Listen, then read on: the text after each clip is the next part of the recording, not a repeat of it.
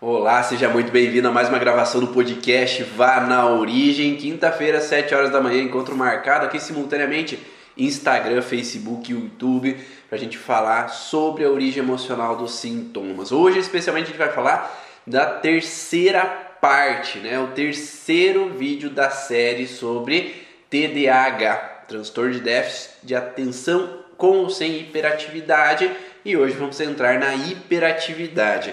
Nos dois anteriores podcasts eu falei sobre o contexto de alerta, onde o indivíduo fica alerta o tempo inteiro e ele tem uma dificuldade na atenção, porque desfoca, né? Não está prestando atenção numa coisa só, ele está focado em várias coisas ao mesmo tempo e não consegue prestar atenção como gostaria.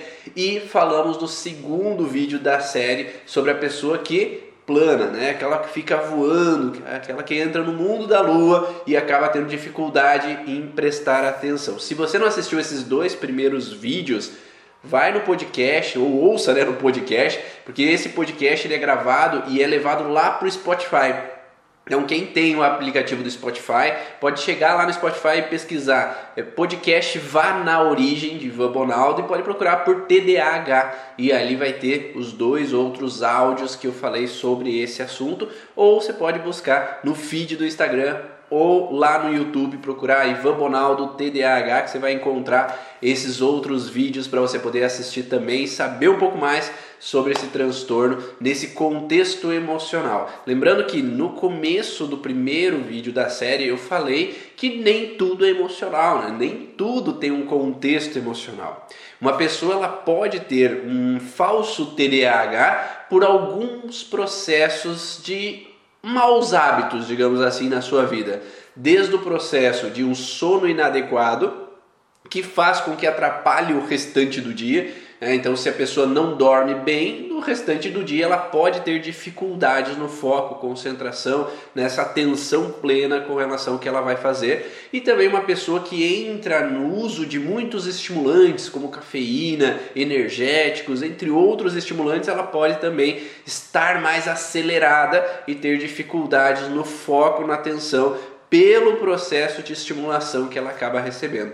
Sem falar no uso de drogas, álcool, que pode também interferir todo esse processo de estar pleno para o próximo dia, não é assim? Se uma pessoa tem uma bebe bastante, usa de álcool no dia anterior, ela não está necessariamente com foco intenso no próximo dia, porque o sono não vai ser adequado. O álcool impede com que o sono seja adequado quanto poderia e aí acaba interferindo nesse foco pleno para esse indivíduo. Então, por isso que às vezes utilizar, obrigado, Cris, utilizar desse foco, nós temos que pensar se ele não tem um hábito ruim que faz com que interfira antes de olhar pelo contexto emocional, que aí entra nesses vídeos que eu estou falando. Primeiro vídeo da série, TDAH, a sensação de alerta, Segundo vídeo, TDAH, o contexto planante que fica no mundo da lua e agora hiperatividade. Mas quem é você para ficar falando dessas informações? Então, meu nome é Ivan Bonaldo, já venho há 15 anos estudando essa relação da mente e corpo, esse vínculo das emoções influenciando os sintomas físicos e comportamentais do indivíduo e já há cinco anos disponibilizando esse conteúdo para profissionais da área da saúde, terapeutas que querem compreender mais a fundo sobre a origem emocional dos sintomas. Então, antes de mais nada, o que a gente precisa entender sobre a hiperatividade? A hiperatividade ela tem essa noção de uma agitação, né? Essa agitação ela pode ser em duplo contexto, né? Então pode ser uma agitação física, né, de eu estar agitado fisicamente, fazendo um monte de coisa, não consigo ficar parado, estou sempre mexendo as pernas, mexendo as mãos, batendo com a caneta na, na carteira, né? ou sempre agitado, levantando da cadeira a cada momento, então eu tenho uma agitação física. Mas tem indivíduos que têm uma agitação mental, que eles ficam o tempo inteiro com a cabeça pensante pensando o tempo inteiro em coisas, em soluções, conectando informações e acabam também desfocando às vezes do que precisam em um determinado momento. E além desses dois padrões que a gente vai falar hoje, tem o padrão relacionado ao contexto eufórico. Então, às vezes a pessoa ela pode estar numa hiperatividade, ela pode estar num contexto eufórico. E esse contexto eufórico pode também interferir com que eu sente e fique tranquilo. Então tenho uma euforia tão grande que eu me agito e acabo não conseguindo focar naquilo que eu preciso. Não é assim quando uma criança, por exemplo, ela entra num processo de Ai, meu pai falou que vai comprar uma bicicleta para mim. Meu pai falou que a gente vai viajar. E ela fica eufórica. Já vamos viajar? Já vamos viajar? Já vamos viajar? Não, filho, já vamos viajar? Ele nem ouve o que o pai e a mãe tá falando, mas ele já tá naquela euforia que acaba desfocando. Ou se você tá numa euforia de uma idealização de um projeto, ou que nem a Dani tá lá no curso, ah, tô vendo o cara aqui, né? E estou eufórico ali para entrar em contato, falar em francês, né, Dani, com, com, com o professor ali. E aí eu entro numa euforia que às vezes eu ah, desfoco em algum momento. Então, estar eufórico também pode interferir no processo de aprendizado em alguns momentos, porque eu fico pensando outras situações, eu fico agitado e aí eu não relaxo para estar com uma consciência ligada naquilo que está acontecendo. Não sei se faz sentido isso para vocês, mas nós temos então diferentes padrões que são precisos ser olhados, né? A semana que vem, do dia 26 até o dia, dia 26 de setembro até o dia 2 de outubro vai ter a semana ali do intensivão da origem emocional dos sintomas, onde eu irei falar mais pontualmente sobre alguns desses assuntos e também outros profissionais vão junto comigo falar sobre outros transtornos, outras dificuldades ali nos atendimentos e como eles superaram essas dificuldades. Então todos estão convidados para quem não se inscreveu, basta ir no meu Instagram @ivander_monal, tem um link link ali no Instagram que você faz o cadastro e aí a semana que vem eu mando e-mails ali cada momento que tiver uma live, cada aula que for liberada. Na primeira aula da semana que vai ser liberada na segunda, eu vou falar sobre o funil da emoção. Quando nós vamos atender uma pessoa com TDAH, para nós não serve de nada ou serve em partes esse diagnóstico mas ele não diz nada com relação à emoção específica que o indivíduo viveu, seja ele criança, seja ele adulto. Nós vamos precisar afunilar essa informação. TDAH é amplo, né? Vocês viram que eu já teve duas lives de uma hora que eu falei sobre TDAH. Em uma sessão que você vai ter com o paciente, vai ter que afunilar qual desses contextos está diretamente relacionado a esse padrão desse indivíduo. E para isso a gente precisa saber como afunilar. Então, se o paciente chega, se o cliente chega, eu preciso fazer uma anamnese, uma avaliação para saber o que, que ele entende como TDAH. Qual é os sintomas que ele apresenta para a gente poder compreender qual é a especificidade daquela alteração que ele traz. Então, se ele tem uma sensação de ficar alerta com tudo e desfocar, se ele tem essa sensação de voar e às vezes não conseguir concentrar, se ele tem uma agitação que ele não consegue concentrar, e aí perante a live de hoje, se ele tem essa agitação, nós temos que afunilar um pouco a mais. Como é essa agitação? Ah, eu fico eufórico, ah, eu quero que a coisa aconteça logo, eu fico querendo que as coisas fluam, conseguir dar conta e tomar ação para resolver as situações que estão acontecendo. Ou ele fica eufórico numa hiperativação da muscula, muscular, onde ele não consegue ficar parado. Se ele senta, daqui a pouco ele tem que tomar uma água. Se ele para aqui, daqui a pouco ele tem que sair e olhar o celular. Então, será que ele está parado e inquieto por agitar-se muscularmente? Ou será que ele está agitado mentalmente, com a cabeça processando e fluindo e pensando e não parando a cabeça de funcionar? Qual é essa hiperatividade que ele apresenta? É somente o teu paciente que vai poder responder. Então é preciso entender como fazer essa pergunta e tentar ali, como se fosse é, um escavador, ir cavocando, explorando essa informação. Ah, se der açúcar para essa criança já era. Isso aí. Então tem que tomar cuidado com os externos também, né? Nesse sentido, a hiperatividade muscular de ficar agitado sem parar quieto, não sei se alguém já teve essa sensação ou tem o tempo inteiro essa sensação, já atendeu alguém que é o paciente, o cliente, que é agitado assim de não conseguir parar no lugar. Às vezes a gente vai atender criança ela não senta, né? Ela fica ali, sai correndo, mexe aqui, mexe ali. Tem outras que ficam quietinhas ali, sossegadas, ouvindo, conversando. Tem uma diferença nessa agitação. Essa agitação, ela geralmente vem de um conflito que a gente chama de um conflito motor. O que é um conflito motor? Existe uma inervação motora, ou seja, uma inervação que vem do neocórtex para cada músculo do nosso corpo cada músculo do nosso corpo, ele tem um centro que controla o funcionamento dele no cérebro. Esse centro é chamado de centro motor. Por que motor? Porque ele gera a motricidade, o movimento ao nosso corpo.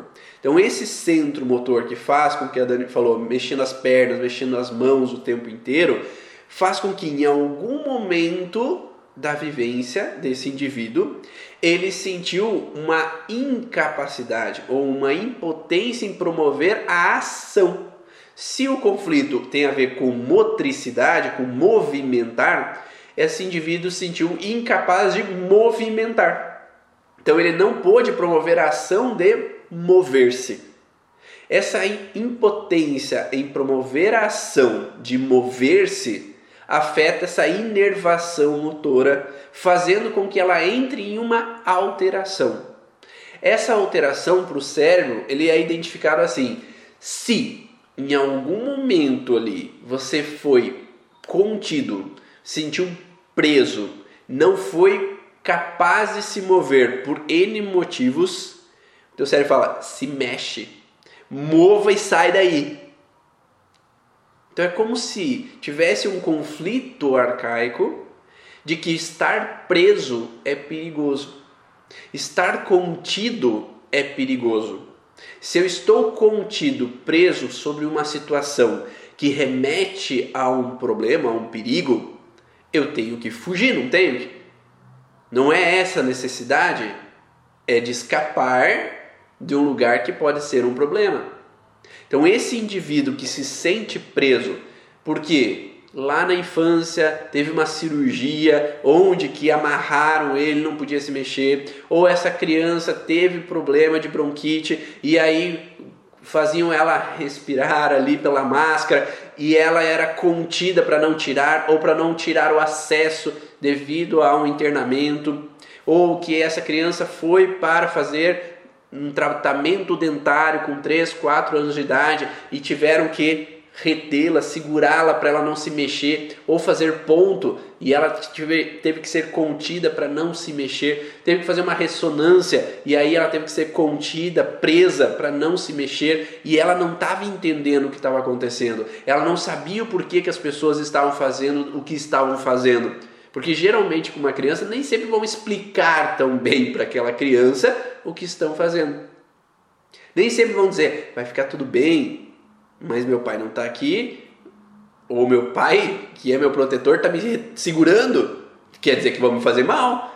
Então essa criança começa a ter um pensamento de perigo perante a situação de estar presa, de estar sendo contida ali naquele momento. E nesse sentido de estar presa e contida, o cérebro fala: corre, foge daí, para que eu possa escapar do que remete um problema.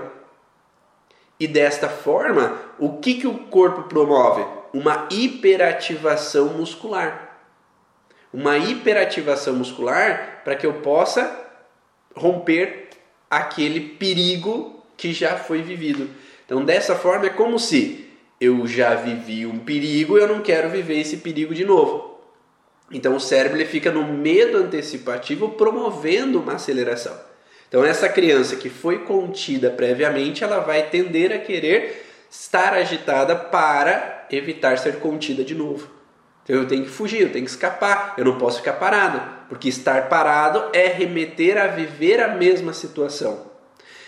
Esse processo de estar preso ele pode ser de inúmeras situações. Quem aí tem algum exemplo ou já viu algum paciente assim, relata aí para a gente fazer essa troca né, de experiências para que a gente pode crescer junto aqui com as experiências de vocês. O que vocês já viram nessa relação de estar preso para que a gente possa trocar exemplos? Tem outros exemplos, por exemplo, de criança que lá dentro da barriga, o feto dentro da barriga da mãe, a mãe passa por alguma preocupação de perder aquele feto e o médico fala: agora tu tem que ficar de repouso. E para essa mãe talvez ficar de repouso é incômodo, porque eu tenho que ficar presa nessa cama. Eu não posso ir trabalhar, eu não posso me deslocar, eu tenho que ficar parada aqui. Então, estar presa ali naquele momento também pode remeter uma incapacidade de promover uma ação motora, que é ir, que é fazer minhas coisas, que é me deslocar daqui. Então, esse feto que está lá dentro, ele está sentindo o mesmo padrão dessa incapacidade motora. E aí essa criança ela pode nascer com uma ativação de ficar mais agitada, mais hiperativa perante a esse processo. Ou uma criança que a mãe tem, por exemplo, contrações de treinamento intensas, onde o útero ele contrai e ele prende a criança, ela pode se sentir incomodada e se sentir presa pela repetição desse padrão. Quando a mãe quer abraçar demais, tá, tá, tá, tá, mãe, sai, sai, sai, não chega perto, tá, tá, tá, me dá um espaço, tá? porque aí eu tenho essa sensação de sufocamento, que é uma reativação de um padrão. Eu não suporto roupa apertada, me limitando, um, um outro padrão. É, então, estar com uma roupa apertada que fica me segurando, parece que está me prendendo, que remete a um padrão anterior. Ou na hora do parto, que tem essa relação de estar preso. E aí, um parto às vezes que pode ser mais demorado, ou que pode ter suas dificuldades, e aí é um perigo estar nesse contexto de preso ali naquele momento, entalado, digamos assim, e remetendo a um perigo devido às coisas que são faladas naquele momento. Então, estar preso representa um perigo. Então, para essa criança, que vai ser um adolescente, vai ser um adulto, estar preso a uma situação pode representar um senso de perigo. Meu filho ele nasceu com 36 semanas, ficou entubado, depois no oxigênio. Hoje ele tem 11 anos, mas sempre foi muito inquieto, agitado.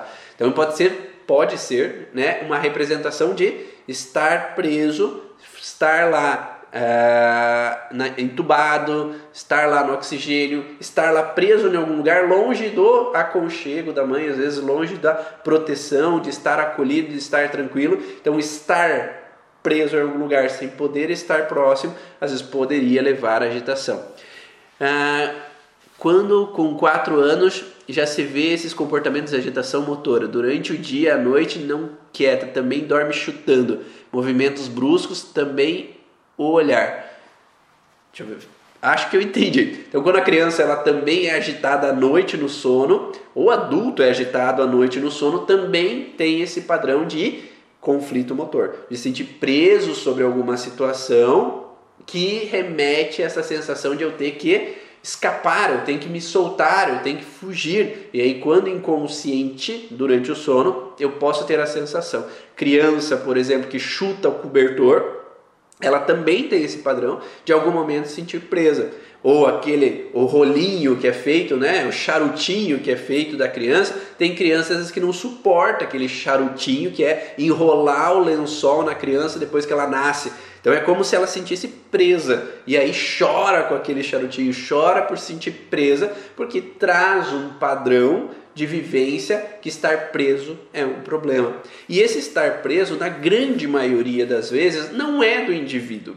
Não começou com esse indivíduo que está tendo sintoma, que é essa criança que está tendo sintoma, mas ele muitas vezes vem do transgeracional, onde houve realmente uma história de prisão, né, onde o avô, a bisavó, sei lá, alguém da família possa ter vivido uma sensação de estar preso numa cadeia, por exemplo, estar preso em algum determinado local, estar vivendo um campo de concentração né, devido a uma guerra, e estar preso nesse local que pode remeter essa sensação de não poder sair, ter a liberdade de ir e vir, ter a liberdade de se deslocar. E aí faz com que essa relação para os descendentes, eles não podem se sentir presos então, se eles ficam no campo de concentração, que é a escola, eles querem sair de lá, porque lá é estar preso, como o antepassado.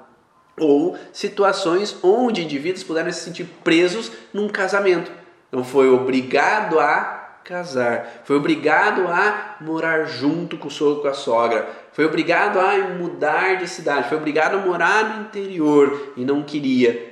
E aí essa sensação de estar preso em um determinado local remete aos descendentes aquilo que não foi resolvido, ele se repete na história da família, que os descendentes não gostam de ficar presos, presos a um relacionamento.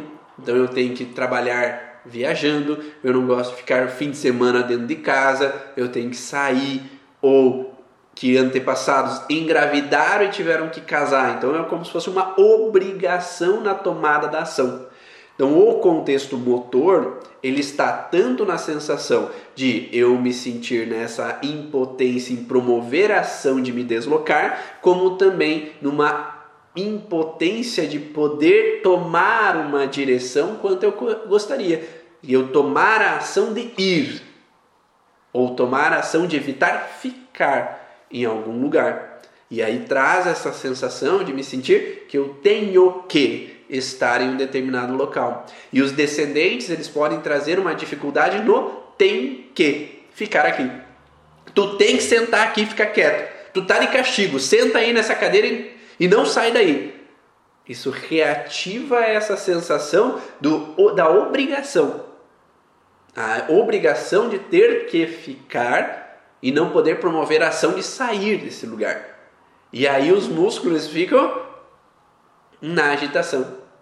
Ou quando uma pessoa ela está sentada aqui no, no banco, né? No banco lá, foi lá no Banco do Brasil, foi lá na caixa. Tem um conflito meu aí. Tem que ficar sentado lá esperando o atendimento. E eu tenho um monte de coisa para fazer. Então eu me sinto preso naquele lugar. Quem mais espirrou aí que lembrou da caixa do Banco do Brasil? Então eu tenho que ficar preso naquele lugar e eu me sinto preso sem poder sair fazer minhas coisas, eu tenho que ficar lá preso e eu podia estar fazendo tanta outra coisa e eu estou preso ali esperando que me atendam. Então entra nessa sensação de que eu não posso sair daqui. E aí as perninhas ficam que ficam movendo ali. Eu quero chegar logo no. Ai, ai, aquelas pernas, né? Não sei se faz sentido para vocês, mas essas experiências de lá de trás, de alguém que veio para o Brasil, de alguém que saiu da Itália para Portugal, alguém que foi da Alemanha para Portugal, teve que sair, promover uma ação que não era o que gostaria, promover uma ação que não era o idealizado, promover uma ação que remetia um perigo, que era mover-se para outra cidade ou não permitirem mover-se para outra cidade. E essa relação de proibição na ação ou impotência em realizar a ação gera essa fragilidade muscular e vai desencadear então essa agitação para o indivíduo de hoje, que é o seu paciente, que seja criança, seja adulto. Minha mãe conta que andei com nove meses, nunca engatinhei, ela me colocava no andador e amarrava na, na mesa para fazer o serviço da casa, presa desde pequena, né? Então é, existem muitas histórias assim onde que o pai e a mãe às vezes não tem como cuidar totalmente da criança e amarra no pé da mesa. Nem não é nem no andador, né? Amarrar no pé da mesa ali, o teu ainda parecer tipo cachorrinho, né? Amarra ali, tu pode ir para um lado e para o outro, mas não pode sair dali. Mas é amarrado ali e não posso sair. Não tem uma impotência motora. O parto da minha sogra foi difícil, ela não fica em lugar fechado, nem usa roupa apertada, blusa com gola e é inquieta, está sempre fazendo alguma coisa. Meu marido tem o mesmo padrão, perfeito. Esse padrão, quando a gente vê que há mais de uma pessoa vivendo essa mesma situação na família, já dá a entender que há algo transgeracional que precisa ser olhado que é uma repetição de padrões na história da família. E aí talvez o conflito não seja exatamente desse indivíduo que está ali, aqui agora com você, mas precisa usar de técnicas para reprocessar aquela informação que vem do transgeracional para modificar esse padrão e aí ter melhoras. Deixa eu ver aqui no YouTube. Comecei a ter pernas inquietas há uns dois anos e cada vez se intensifica mais. Tenho 39 e vivo preso em obrigações com a família de origem. Perfeito. Então hoje tu entende que essa obrigação é o sentido do sintoma teu aparecer. Então, principalmente desses dois anos para cá, há alguma situação que você tem vivido que é mais incômoda em se sentir preso. É mais incômodo se sentir na obrigação de fazer coisas para os outros. E aí eu não consigo dizer meus nãos. Então o objetivo não é que você quebre o pau, que ah, agora eu começo a dizer não para todo mundo. Mas que eu lide melhor com essas situações para que eu contorne melhor esses obstáculos que acontecem. De, só vou conseguir isso a partir do momento que eu tenho equilíbrio emocional, de saber dizer não quando for necessário dizer não, mas não preciso brigar aqui, quebrar o pau, né? Que eu possa dialogar dentro do que é possível. E se não vale a pena, que entra para o ouvido, sai para o outro e segue a vida. Minha mãe, eu e meu filho somos muito agitados, inquietos e distraídos, sei lá. Então esse vem um contexto hereditário. Então, esse contexto hereditário, para se resolver por completo, precisa entender quem lá na história da família se sentiu preso. Quem lá na história da família se sentiu obrigado a tomar uma ação. Tomar uma ação motora que não era o que gostaria. Ou impedido de tomar a ação motora. Às vezes alguém queria é, ser jogador de futebol e foi podado porque tinha que trabalhar na roça. A pessoa queria estudar mas ela foi podada porque precisava ajudar a mãe em casa. E aí não podia promover a ação de ir para onde gostaria. Queria casar, mas foi, uma, foi levada para o convento. Então essa relação de estar presa em algum momento remete a essa tradução de informação. Mas o estar preso, ele pode estar associado também estar preso não necessariamente na ação física, mas pode estar na ação de ações intelectuais. Quando uma pessoa ela se sente presa a uma situação que ela não encontra uma saída intelectual, é como se ela tivesse num conflito mental de não achar uma solução. É como se uma pessoa vivesse encurralada ou estivesse encurralada a uma situação de estresse profissional, familiar, seja lá o que seja. E esse estar encurralado a uma situação vai gerar uma ativação onde a cabeça não para de pensar. Onde eu tenho que pensar o tempo inteiro soluções para o problema antes que eu fique encurralado de novo.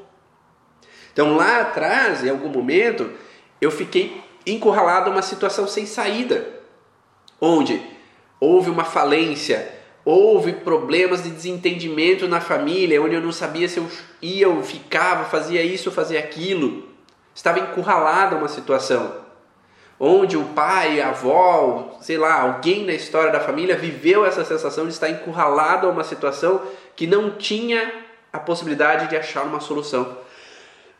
Ou quando uma mãe tem uma perda de uma filha que ela se sente de mãos atadas a uma situação sem conseguir achar uma solução de forma efetiva para evitar aquela perda. Então, todo esse processo de estar encurralado a uma situação que eu não consigo desenvolver mentalmente uma solução para um problema, ele está relacionado a uma sensação de estar preso sem saída. Mas é um preso sem saída mental. E aí não é necessariamente uma hiperativação física, que eu tenho que me mexer, eu tenho que andar, eu tenho que sair daquele lugar. A cabeça fica pensando: se acontecer isso, eu vou fazer isso, se acontecer aquilo, eu vou fazer aquilo, se acontecer aquele outro, eu vou fazer aquele outro. Para que eu já saiba e já tenha uma rota de fuga qualquer coisa que aconteça. É que nem aquela pessoa que entra no elevador e já pensa o que vai fazer se o elevador parar. Aquela pessoa que entra no avião e já pensa o que vai fazer se o, se o avião começar a cair. Aquela pessoa que já entra no carro para uma viagem já começa a pensar no que, que ela tem que fazer caso um acidente aconteça.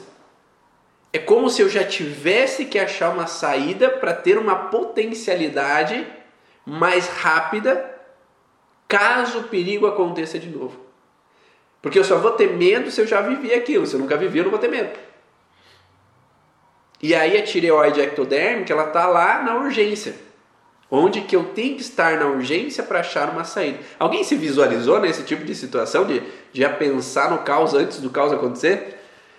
Meu filho foi tirado do ventre sem vida, foi ressuscitado com três doses de adrenalina, mas ele é muito devagar, demora para fazer as coisas, procrastina muito e tem dificuldade na escola. Tem 11 anos. Aí nós temos um contexto oposto, né? Aí nós temos um contexto oposto, que é imprescindível ser devagar. Porque quando aceleraram as coisas, foi perigoso. Quando as coisas foram aceleradas, trouxe um transtorno. E aí é de vital importância, é de vital, é, é vital ser devagar. Ou tem um outro padrão, né? Que é o contexto de que se me obrigam a fazer as coisas, lembra que eu falei do contexto de obrigação na tomada de ação, na parte motora? Se eu sou obrigado a fazer as coisas, não é legal. É perigoso. Então é melhor enrolar para não ser forçado a algo. Porque sempre quando eu fui forçado foi perigoso. Sempre que fui, o pai foi forçado, foi incômodo. Sempre que a mãe foi forçada na vida dela, ela teve que engolir, botar a goela abaixo, mas nunca aceitou. E aí essa criança ela vai nascer com freio de resistência e de evitamento. Então eu freio, freio, freio, freio, freio, freio e eu vou na minha hora, não na hora que os outros querem. Já viram aquela história assim? Maria, vamos tomar banho? Já vou. Vamos, vamos, vamos. Estamos atrasados. Vamos, João. Vamos, vamos. Já vou. Daí amarro o tênis. E vai na hora dele ou na hora dela não na hora que me obrigam. Porque em algum momento na história, e aí eu pensaria, primeira coisa, se é uma criança, quem dos pais é um pouco resistente? Quem dos pais é um pouco opositor? Quem que às vezes freia para não se submeter?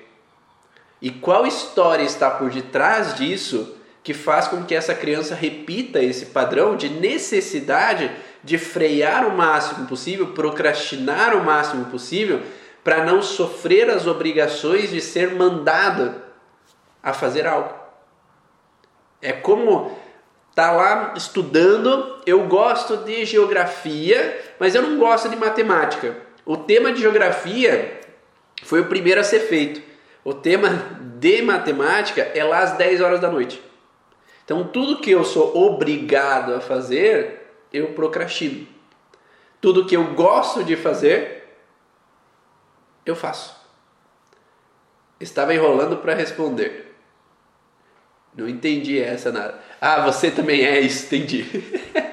então, nesse sentido, a pessoa que freia, ela tem um padrão que em algum momento ela foi obrigada a tomar uma ação motora, foi obrigada a ir.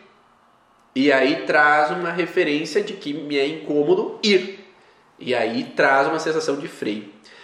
Como o professor pode trabalhar as crianças nesse perfil em sala de aula? É, é saber da individualidade, né?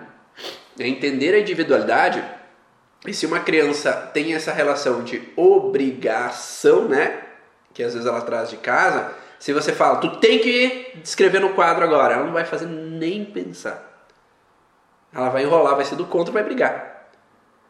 Ah, fulano, será que você podia ajudar a gente assim a falar o que, que você observou? Tudo que é não obrigado, mas é será que você poderia? Tudo que é falado de uma forma mais educada, digamos assim, acaba sendo melhor. É a mesma coisa em casa. Se eu tenho, se a paciente tem um esposo que é resistente, se ela falar, tu tem que passar na farmácia para mim, vai enrolar. Será que, amor, será que você poderia fazer um favor para mim de passar na farmácia que eu estou precisando de tal coisa? Aí é diferente. Então, a forma de abordar um indivíduo que é resistente tem que ser de uma forma não de obrigação. Porque na vida dele ele sofreu sendo obrigado. E se você usa das mesmas maneiras que as pessoas que fizeram ele sofrer disso, ele vai usar alternativas não conscientes, mas inconscientes de evitar sofrer de novo. Então, entender que é possível conversar de forma diferentes, como, ó filha, depois que terminar esse vídeo é hora de tomar banho, beleza? Beleza. Ou, vamos, vamos tomar banho. Não, mas eu estou assistindo o vídeo aqui. Não, tomar banho. Mas não terminou ainda aqui. Não, já pro banho. É obrigação, né? E essa obrigação não é bem-vinda. Então eu vou gritando, eu vou chorando, eu vou obrigada. Tá, o que, que tu acha? Ó, ó, vamos terminar de brincar, depois vamos tomar banho. Ou vamos tomar banho e depois nós brincamos. É, dar opções não é obrigações. Então, quando se tem essa possibilidade de mudar o discurso, fica mais fácil do processo acontecer. Nem sempre é possível, porque convenhamos que um professor que tem 40 alunos dentro da sala, nem sempre é fácil entender cada um dos alunos. Às vezes, com o passar do tempo, você vai pegando um pouquinho cada um deles e vai sentindo um pouquinho cada característica comportamental. E aí, talvez trabalhando um pouquinho diferente cada um. Então, aí seria o idealizado, né? Entender. E o mais idealizado é ter pais conscientes dentro do ambiente escolar, que nem sempre é possível. Porque pais conscientes trazem filhos mais tranquilos. Porque os pais trabalham em si e trabalham a criança para que ela esteja em harmonia e equilíbrio. Mas nem sempre os pais querem olhar para suas dores, ou nem sempre entendem que aquele problema da criança vem de uma situação em casa que não está sendo agradável, ou que está gerando alguns transtornos. E aí essa criança ela vai ter uma dificuldade maior, talvez, nessa concentração. Ah, nesse caso que eu falei ali antes, né, de opositor, é, pode ter um, uma conjunção com diabetes? Sim, é muito possível que o diabetes esteja associado e pode colaborar nesse processo, né? Porque o diabético ele vem nessa relação do resistente. Né? Eu tenho que ter mais glicose para ser mais capaz de resistir, frear, me opor a uma determinada situação. E o centro de controle da insulina está muito próximo ali ao centro motor do cérebro. Então, centro de controle motor. Então, na grande maioria das vezes, um conflito de resistência ou evitamento, que é a insulina glucagon, ele está vinculado aos centros motores, fazendo com que gere uma sensação de resistência. E ele é muito próximo das pernas, né? no centro motor das pernas do cérebro. Então a gente pode entrar num contexto em conjunção de que as pernas que evitam, as pernas que freiam. É como se eu me segurasse para não ir ou me opusesse para não me deslocar. Né? Então poderia ter esse padrão. É... E quando é um adolescente que é lento para realizar qualquer ordem, pode ser considerado isso? Pode ser. Da mesma forma, pode ser um adolescente, pode ser um adulto, pode ser uma criança, pode ser um idoso, né? porque em algum momento houve uma situação de obrigação. E uma das primeiras coisas na vida que está relacionado a ter que aceitar contra a vontade uma imposição é quando a mãe e o pai engravidam. Então essa relação de ter que aceitar essa situação que não era programada é uma imposição, não é? Pá, agora eu vou ter que casar, agora eu vou ter que morar junto, agora eu vou ter que, eu tenho que tomar uma direção que não era o que eu gostaria. E aí essa criança já recebe essa informação. Depois disso, no parto, porque não se espera o tempo que a criança está preparada para nascer, na grande maioria das vezes, que é quando as contrações acontecem, a bolsa estoura, quando o parto começa.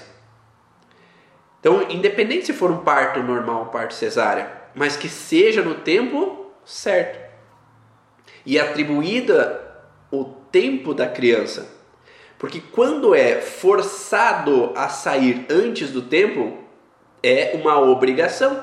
Não é no tempo que a criança estava preparada. O útero ele só começa a contrair para que o parto aconteça no momento que o pulmão está preparado da criança.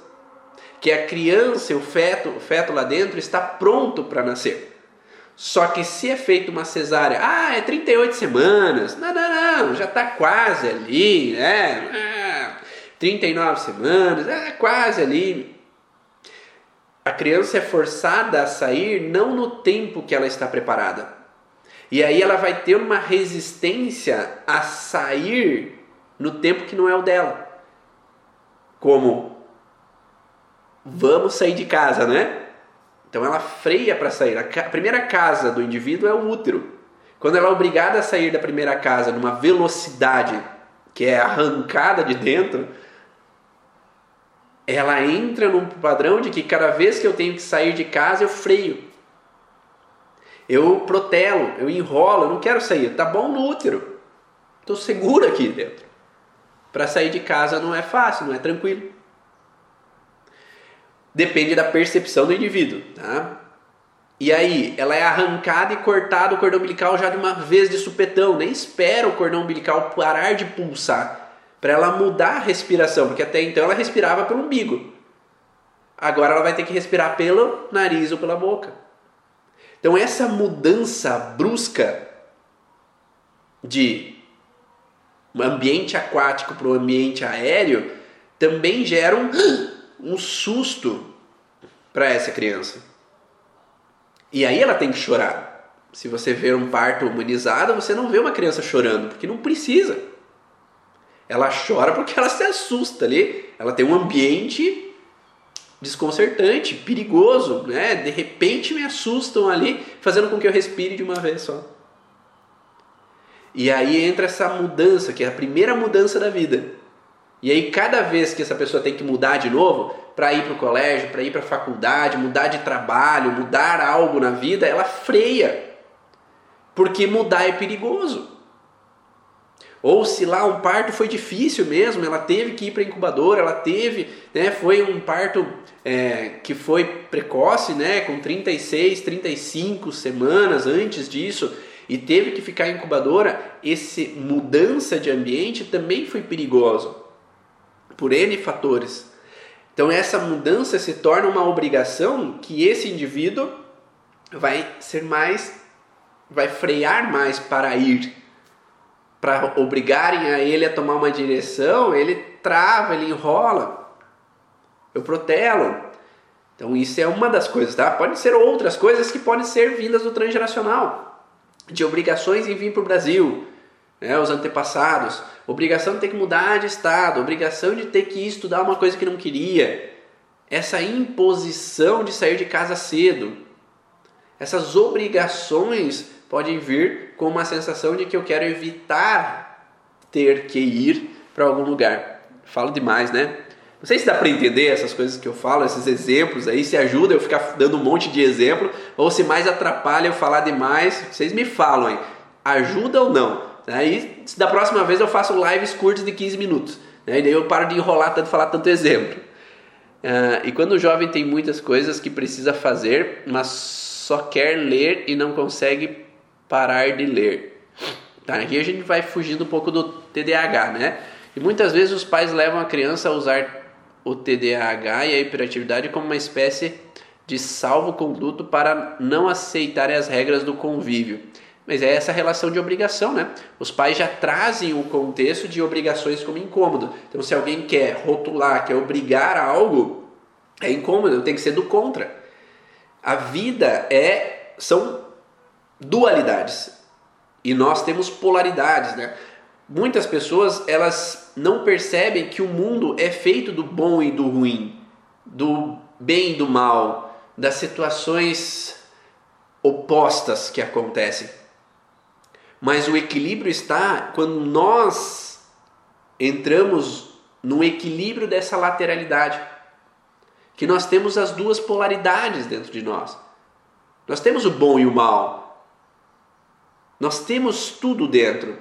Só que se a gente fica polarizado de um lado, do opositor, por exemplo, eu entro em desacordo com o mundo que está lá fora. Quando eu estou equilibrado dentro de mim com essas duas polaridades, eu consigo contornar mais fácil os obstáculos do meu dia a dia, aceitar mais fácil as situações. Mas pais opositores tende a ter crianças que vão entrar no mesmo equilíbrio desse ambiente. E elas vão ser opositoras ao mesmo tempo. Ou aquilo que os pais não veem, que são submissos demais e queriam ser confrontantes, a criança vai tentar acender aquilo que os pais não conseguem fazer. Então essa a criança ela vem com essas informações hereditárias e ela vem como uma amostra daquilo que não foi resolvido. Meu filho foi tirado às pressas numa cesárea porque estava um sofrimento fetal. Então, dependendo, né, dependendo desse processo, como foi recebido, pode ser ajudado. Ah, que bom que os exemplos ajudam. Cada vez elucida mais. Beleza. Ah, ah, eu não vou falar sobre outros assuntos, tá? Eu vou falar sobre o contexto de TDAH, senão a gente vai voar muita coisa aqui que não é o princípio da live de hoje.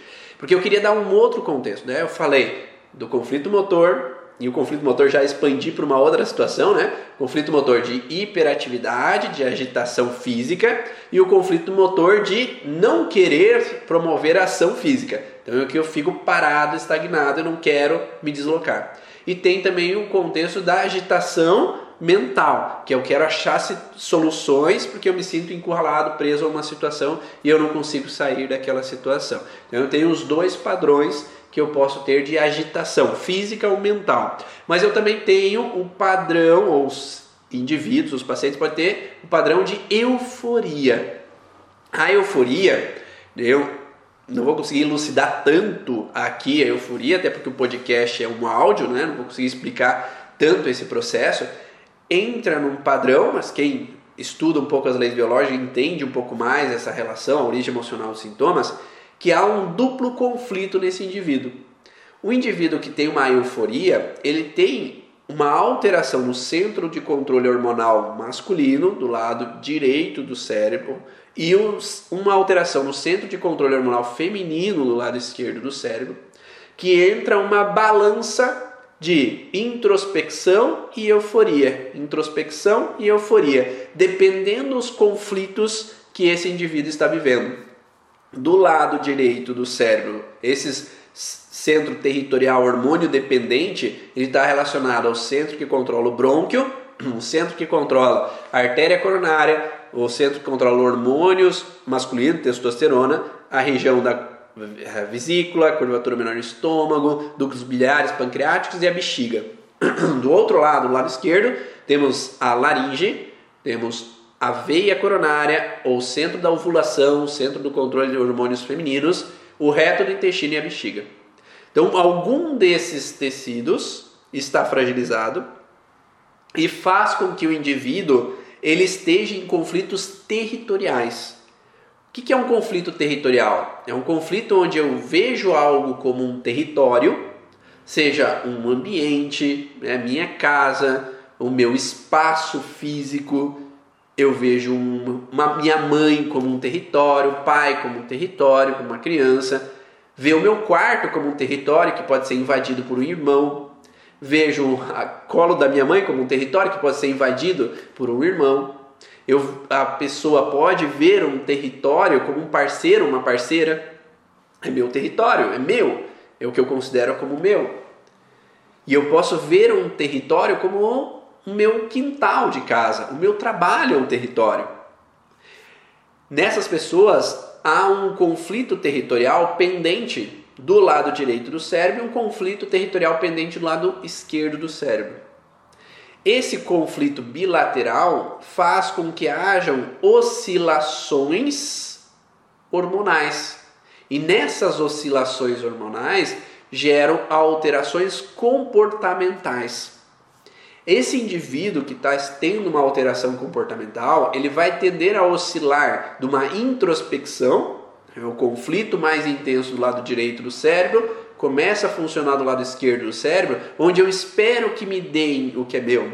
Eu espero que me entreguem a minha casa para mim. Eu espero que me deem um trabalho, que chegue esse trabalho para mim, mas eu não vou fazer nada para esse trabalho chegar. Eu espero que venham me ofertar um trabalho. Eu espero que um parceiro ou uma parceira chegue na minha vida com um passe de mágica. Eu espero que venha até mim, mas eu não estou fazendo nada para ir de atrás de um parceiro ou uma parceira. Então, se a pessoa está mais introspectiva, funcionando mais do lado esquerdo do cérebro, ela vai tender a aguardar, esperar receber do exterior o meu território, o que eu considero como meu. Agora, se a pessoa ela está num conflito mais forte do lado esquerdo do cérebro, ela oscila para o lado direito do cérebro e ela vai tender a estar numa euforia. Essa euforia é onde eu quero ter o território. Eu quero buscar o território. Imagine uma criança que está na escola e ela tem um conflito de dificuldade com me sentir recebida. Eu me sinto excluída. Aquela criança se sente um peixe fora d'água. Em algum momento ela se sentiu rejeitada, seja porque houve algo na escola, seja porque houve alguma situação em casa. E aí esse indivíduo, ele vai ter uma tendência a querer conquistar um território. Como que eu posso buscar um território? Esse paciente pode buscar um território. Se eu não me sinto pertencendo ao grupo, eu vou querer sempre estar tá lá conversando com esse, ajudando esse outro. Caiu o lápis aqui, ó. Tô para você. Ó, você precisa de ajuda aqui? Então eu vou estar tá sempre eufórico em buscar ser aceito dentro do território. Eu vou estar na euforia de buscar que as pessoas me notem para readquirir um território, em me sentir aceito e acolhido dentro desse ambiente. Ou esse adulto vai estar numa euforia de estar sempre querendo fazer um monte de coisa ao mesmo tempo para ajudar os outros, para agradar os outros, para me sentir pertencente a esse território. E isso vai fazer com que ele não pare ou ela não pare e deixe as suas coisas de lado para fazer para os outros. Então, às vezes, eu posso ter dificuldade em concentrar nas minhas coisas, porque para me sentir pertencendo, eu preciso que os outros me aceitem. E esse reto do intestino é um dos possíveis conflitos. Reto do intestino e crise de identidade, quem sou eu, qual é o meu lugar? Ele vai estar fragilizado junto com algum outro tecido do outro lado. Pode ter uma característica de bipolaridade, Sinara, de oscilações entre euforia e introspecção ou depressão. Né? Então poderia oscilar entre esses dois lados, dependendo da percepção do indivíduo ali naquele momento. Então essas oscilações, entrando na euforia em alguns determinados lugares, talvez essa criança em algum determinado lugar é tranquila, como falo, né? Na casa com o pai e com a mãe é agitada. Lá quando vai para a avó é tão calminha. O que, que acontece na avó? O que, que, vocês acham? Pensa aí. O que, que há de diferente na avó que talvez em casa essa criança fique agitada? Na escola ela fica agitada, mas quando vai para a avó não fica. Não fica eufórica. Porque se nós estamos num conflito de crise de identidade, quem sou eu nesse lugar? Talvez na casa com o pai e a mãe ninguém dá atenção. Mas quando vai para a avó, a avó está 24 horas por dia dando atenção. Ela está brincando junto, ela está ali pertencendo àquele lugar. Ela se sente acolhida naquele lugar. E pertencer àquele lugar é estar relaxado. E aí, quando eu estou em casa, a mãe tá lavando louça e dando atenção, tá limpando a casa e dando atenção. O pai tá ajudando a fazer as coisas, mas não tá dando atenção. Tá é, assistindo o celular e tá dando atenção. Não há uma atenção plena. Não há uma atenção 100%. Nem na escola. A professora não vai conseguir dar atenção para esse indivíduo 100% do tempo. E aí nós precisamos entender por que ou o que aconteceu na história da família ou desse indivíduo que trouxe uma dificuldade em me sentir pertencendo, que trouxe uma sensação de exclusão, ou se a gente falar sistemicamente, a quem essa criança está associada que foi excluído da família, que não pertenceu. Porque faz com que essa criança crie uma necessidade de estar eufórica para que todo mundo veja ela e ela se sinta pertencente. Porque em casa talvez ninguém fica ali jogando comigo com o celular longe, jogando, brincando comigo sem fazer outra coisa ao mesmo tempo. Simplesmente está 100% com atenção plena. Não precisa estar 24 horas por dia atenção plena, mas que me dedique meia hora, uma hora estar presente. E aí a criança está presente relaxada. Então essa busca do pertencer, o busca de me sentir acolhido. Esse foi o podcast Vá na Origem de hoje. Falamos então sobre hiperatividade, agitação, euforia. Espero que vocês tenham gostado, tenha caído fichas aí e tenha ajudado a conectar com pacientes de vocês, clientes que vêm buscar o atendimento, para que vocês, terapeutas, profissionais da área da saúde, consigam integrar essas informações e poder ajudar cada vez mais essas pessoas a terem uma qualidade de vida, um equilíbrio, um bem-estar e uma vida mais leve e harmoniosa, que é o objetivo de todos nós, de ter uma vida mais plena e satisfatória, sem todo esse processo de incômodos acontecendo na nossa vida ao mesmo tempo. Então fica ligado, se você quer mais, mais informações sobre a origem emocional dos sintomas, agora dia 26 de setembro, semana que vem, segunda-feira, até dia 2 de outubro, vai ter o intensivão da origem, onde vão ter várias lives, vão ter videoaulas disponibilizadas para que você consiga entender um pouco mais esse princípio da origem emocional dos sintomas.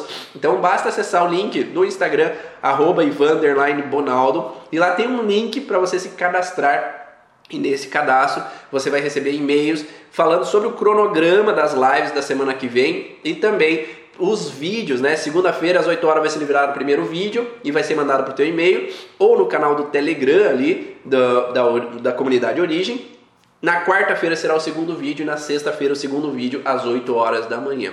Espero que vocês aproveitem ao máximo e venham com a gente nessa comunidade Origens. Um grande abraço e aproveite, se você não viu os outros vídeos da, do TDAH, vai lá no YouTube, procura TDAH Ivan Monaldo ou no podcast Vá na Origem lá no Spotify que tem esses outros vídeos para você ouvir.